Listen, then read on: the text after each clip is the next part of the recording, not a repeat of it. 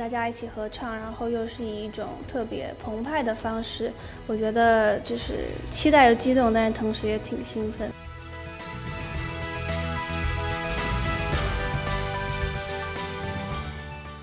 台湾是台湾人的事，Hello，大家好，我是 Chris。这里要来跟大家聊聊关于国族认同的问题，因为刚好适逢中华人民共和国它窃取中华民国大陆沦陷区的周年庆。很多手持台湾身份证的人跑去中国要饭了，包括有欧阳娜娜，还有张韶涵。欧阳娜娜在中国央视晚会献唱《我的祖国》，她受访的时候甚至还操着中国那歪七扭八的口音，说什么和大家一起合唱，特别澎湃，既期待又激动。对不起，我不太会这种中国奇怪的口音啊，我不像他一样学习的这么勤奋。期待就期待，什么期待？期待是什么？一代一代有七次的意思吗？他一代了七次，所以很激动吗？实在不懂为什么填空可以填成这样。所以今天来跟大家聊聊国家认同。我觉得国家认同跟民族认同是两件不一样的事情。在多元开放的社会里啊，当然会有很多来自不同的地方的人一起过的生活。那这些来自不同地方的人，他们就会有不同的民族认同。有些可能越南来的啊，有些欧洲来的，他们同样是同一个国家。但他们可能认为，哎，我是越南裔，我是欧洲裔，所以在民族认同上，他认为他是越南的民族，或是欧洲的民族。但他们都同样生在一个国家，拿着同样国家的身份证护照的时候，常理来看，他们的国家认同就会是一样的，都认为他们是同一个国家的人。那我刚刚说的，同时有来自越南、来自欧洲很多地方来的人，我在说的其实是澳洲。澳洲它是一个很奇妙的国家哦，它跟台湾有蛮多相似的地方。它地理面积很大，但是它人口跟台湾数量差不多，大约是两千四百多万人。然后澳洲有被记载的历史非常的少，是一个非常近代的国家。澳洲的历史从西元一千六百年开始，在那之前是没有被记载，所以被称为史前时代。其实跟台湾差不多，台湾也大概是一六零零年代才开始有历史记载的，那个时候是在台湾的荷兰殖民之后才有历史记载。一六零零年代，大概就是英国东印度公司和荷兰东印度公司刚成立的时候，所以他们开始四处贸易，甚至侵略。也就是为什么在那个年代开始，台湾和澳洲才被当时的世界发现，才开始有了历史。那在那个年代的历史上，还有法国大革命啊，包括还有日本德川家康的江户幕府时代，在那个时候开始。哦，by the way，讲给那些被中国史荼毒的人们听，一六零零年代大概就是明朝末年、清朝初年的时候。那澳洲它主要人口组成大部分都是移民的，他们的原住民族相对比较少，不像纽西兰的毛利人占的比例比较高，所以澳洲有相当多的亚洲裔啊、欧洲裔的人，他们可能会认为自己是亚洲民族或者欧洲民族，但他们都生在澳洲、长在澳洲，他们当然认为自己是澳洲人啊。所以那位欧阳小姐她说她的祖籍在江西，她可以认同她自己是中华民族，但在国家的认同上，她却认同一个敌对的国家。成为他们统战工具，其实是非常恶心的一件事情。但这件事情，它很明确，就是欧阳娜娜她个人的恶心行为。我认为中国党要够聪明的话，就是碰都不要碰这个议题。好一点的话，他可以说这个行为不恰当；那差一点的话，就不要评论就好了。但我不懂为什么有这么多的中国党要跳出来护航，说他只是唱个歌，有什么好不行的？大家都有言论自由。当然不只是唱歌的问题啊！你看看央视他邀请来唱这条歌的人，七个人里面，香港、澳门、台湾加起来就超过了半数。他只是想要表现出你们都是我中国的，最好他妈给我乖一点。那欧阳娜娜在做的就是去当敌对势力来对付台湾的工具。所以中国党真的不要再为欧阳娜娜护航了，真的很难看。而且你们难道忘记了吗？中华人民共和国，它每一年在十月一号的时候的国庆，不就是在提醒世界说中国国民党当初输给中国共和国？在这样子的日子，中国国民党一直在为中国说话，我实在是看不太懂。现在他们已经舔共舔成这样子了，舔到连他们内心可能都很想要唱这首我的祖国的歌。又或许是在这个一系列的统战过程中，他们也必须要演好自己的角色，这样他们才能够成为中国人民共和国最棒最乖的中国党。他们未来才有可能有更多的利益。那说说这个欧阳娜娜，后人追谥为欧阳之娜。她多次在自己的社群媒体表达自己是中国人，或者是挺香港港警的这些言论。甚至他在去年的时候曾经接受中国央视的受访，那个受访的主题是我爱我的祖国，整个内容就是一个统战脚本。我放几个段落给大家听听。我自己其实从十三岁的时候就到美国念书，其实他们都会想要了解你，但他们都第一句问你说你从哪里来的，然后就是说哦我是我是来自中中国的小朋友这样子。其实提到国家，我不知道娜娜是从什么时候开始有国家这个词儿的概念的。其实我觉得应该是从小吧，就是会有这个概念，就是说呃大家团结在一起才会更好，希望说大家可以聚集在一起，然后。勇敢的去表达自己的立场，然后去更努力的团结起来，然后让祖国为我们骄傲。你听听他说什么话，我才不相信他十三岁的时候去国外留学会说自己是中国来的。他那时候应该还没有拿中国的钱吧？除非他老爸从小就是这样教他的，这我就不确定。那欧阳娜娜她一直都是中国培养的一个统战棋子，否则凭她的条件有什么好在中国大红大紫的？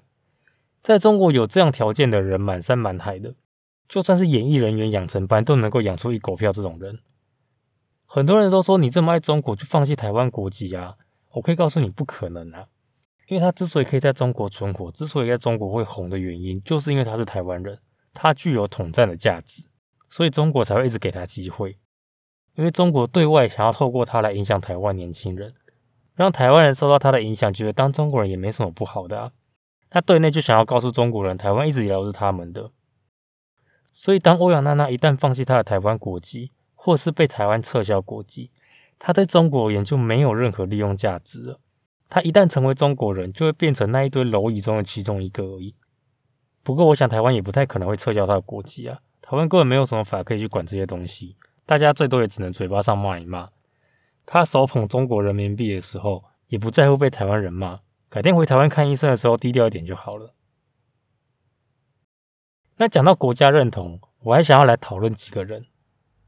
第一个人是网球的前球后大阪直美，然后没有萨卡。他爸爸是海第一的美国人，妈妈是日本人。他整个外表看起来就是有一点亚洲血统的美国黑人。从小就在美国长大，根本就是一个不折不扣的美国人。他甚至不太会做日文。不过他在 WTA 国际女子网球协会，他挂的是日本籍。即便他是一个货真价实的美国人，称不上日本人，但是因为他妈妈的关系，所以他本来就具备有双重国籍。所以在他成年的时候，他就选择了其中一个国籍作为他出战的时候的国籍，其实是没什么问题的。虽然说背后原因还是因为金钱啦，因为他挂日本的国籍，日本给予他的资助远大于美国。毕竟美国优秀球员太多了，他挂日本籍对他比较有利，而且对日本而言，日本也希望大阪直美可以代表日本出赛东京奥运，为日本在东京奥运取得好的成绩。而大阪直美他甚至还曾经获选为日本最受欢迎的运动员，所以他的国籍其实是没有什么问题的，因为他本来就有双重国籍，他只是选择代表其中一边而已。那另外一位要讨论的运动员是林书豪 （Jeremy Lin）。当他在几年前爆红的时候，很多人称他为台湾之光。其实我完全不以为意，因为在我看，他根本就是一个彻彻底底的美国人，顶多能说他是台裔而已。当时的他，不要说不会说中文啦，甚至连台湾国籍都没有诶。所以有什么好说他是台湾之光？他就是一个美国人啊。他后来开始会说一些中文，是因为他爆红之后，他的台湾医身份对他有利。他到台湾或到中国去宣传的时候，不免要说一些中文。当然，后来去中国 CBA 打球之后，我想他的中文势必说的更好了啦。那他在今年终于拿到了台湾护照，成为了台湾人。但是背后的原因是什么？他为什么要取得台湾护照成为台湾人呢？如果说他像大阪直美一样，和日本有种某个程度上的交换，为日本出征世界上各个大大小小的比赛，甚至成为国家代表队参加奥运。如果林书豪像大阪直美这样，跟他弟一样在 SBL 打球。或者是未来代表台湾的中华台北队出赛各个国际赛事，那我想这样是没有问题的啦。但是如果他为的是背后认同台湾是中国一部分，而可以去中国 CBA 打球的话，那我认为就太恶心了。你真的要去 CBA 打球，你就入籍中国籍就好啦。我想中国一定也会很欢迎他。那你想从哪里得利，你就直接到那里去。不必钻这个漏洞吧？你拐个弯从台湾下手，利用敌对势力对我们的会台统战政策来得利，实在是很恶心呢。不过我们也还不确定林书豪下一步是什么啦，说不定他真的在 SBL 打球，那就很好。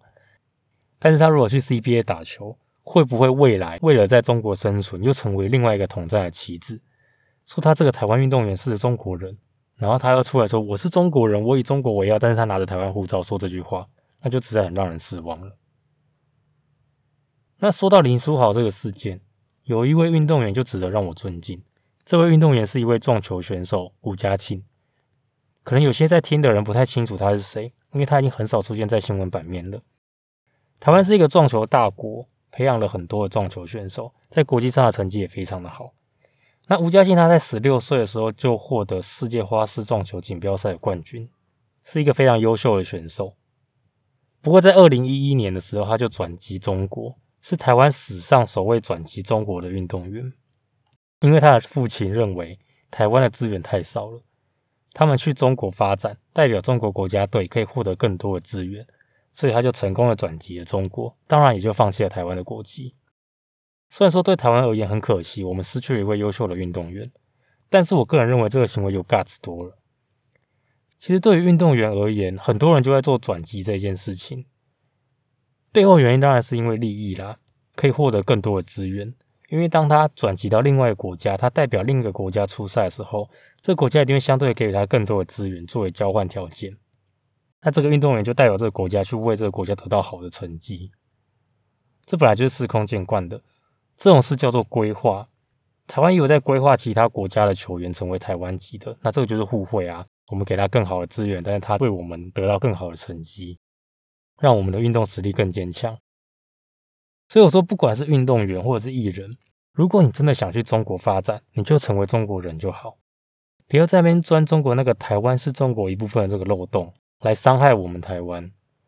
至于欧阳娜娜那个拿着台湾身份证自拍，却帮了中国打台湾的人，基本上就是垃圾了，丢在路边大家看都不想看。在中国他赚饱饱，一点尊严都没有，哪天生病回台湾的时候也不敢抬起头来。甚至在中国，有一些比较有想法的中国人也唾弃他，也认为他这种行为很恶心。他才小小年纪而已，为了钱舔更舔成这样，搞得这么没有尊严，实在是不懂他们家的教育到底是怎么教的。好了，那今天的讨论就到这边。喜欢台湾事的朋友，欢迎在你收听 Podcast 的平台订阅或关注台湾事，这样就可以接到每周台湾事更新的通知。在 Apple Podcast 收听的朋友，也麻烦帮我们点击五颗星。有任何想法，欢迎留言告诉我们。